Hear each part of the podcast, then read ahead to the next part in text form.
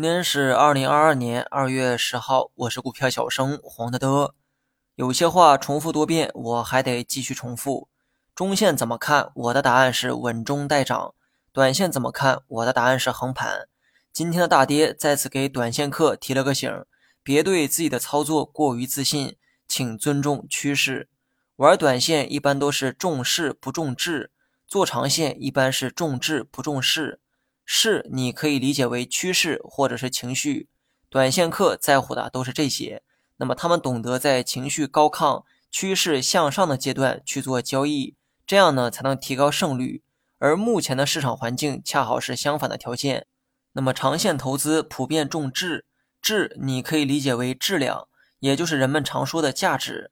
想买的股票开始浮现价值，就值得去买，没必要考虑短期的趋势和市场的情绪。因为这些呢根本就无法预测，这些东西啊是短线客在乎的，而短线客最不在乎的就是那个质，也就是价值。因为操作频率短，价值呢根本没时间反映到价格上，做短线看价值也就没有任何意义。至于有些大神会称自己为价值投机者，也就是从价值层面选股票，然后进行短线交易。那么这种草根呢，我给他们的评价就四个字儿：哗众取宠。是短线投机还是长线投资，自己呢一定要有明确的选择。我不要求所有人都做长线，我只希望你的分析依据和选择是对应的关系，也就是短线重势不重质，长线重质不重势。那么讲完废话，讲一讲很多人都感兴趣的一个板块，那就是医药医疗板块。无论是股民还是基民，最近一年在医药上面都亏了不少钱。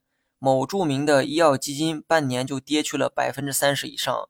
作为白马聚集地的医药板块，到底该怎么看？医药从去年中旬就开启了下跌模式，这里面呢有两层原因哈。一是消化二零二零年大涨后的估值，当时全球放水加上对疫情的恐惧，医药的价格呢被炒上了天，所以下跌的原因当中，消化估值占了其中一个。第二个原因呢是医药集采。尤其是当得知某个药企被集采的时候，那么多数情况下都是下跌收场。不过呢，我也一直在强调，集采不是今天才有，市场也不是今天才知道。集采会改变行业的竞争格局，但不会改变医药的发展前景。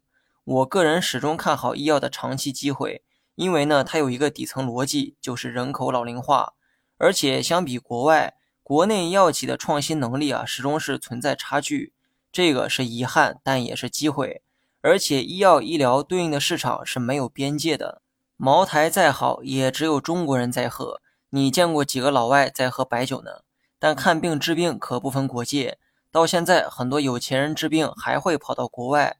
这就说明，只要产品有足够的疗效，企业面对的市场将是整个人类。那么，医药跌到现在也消化了不少估值。至于是否足够便宜，我觉得还没有。但现在的价格呢，也绝对不贵。如果能立足于长线去做投资，现在去定投，我认为都是不错的选择。只是这个子弹呢，要准备的充分一些，耐心呢要持久一些。而短期走势依旧存在不确定性风险。为什么？上文说到，短线重势，目前的趋势依旧朝下，市场对医药的情绪啊，依旧是偏向悲观。所以呢，玩短线的人呢，不要轻易的去抄底哈。至于大盘呢，就没啥好说的，短期就按照横盘去看。我只说不要过分的乐观，但没说非得悲观，中性的看待就好，心态放平一些，手上别乱动，相信之前的亏损会慢慢的涨回来。好了，以上是全部内容，更多精彩你也可以关注我的公众号“股票小生黄德德”。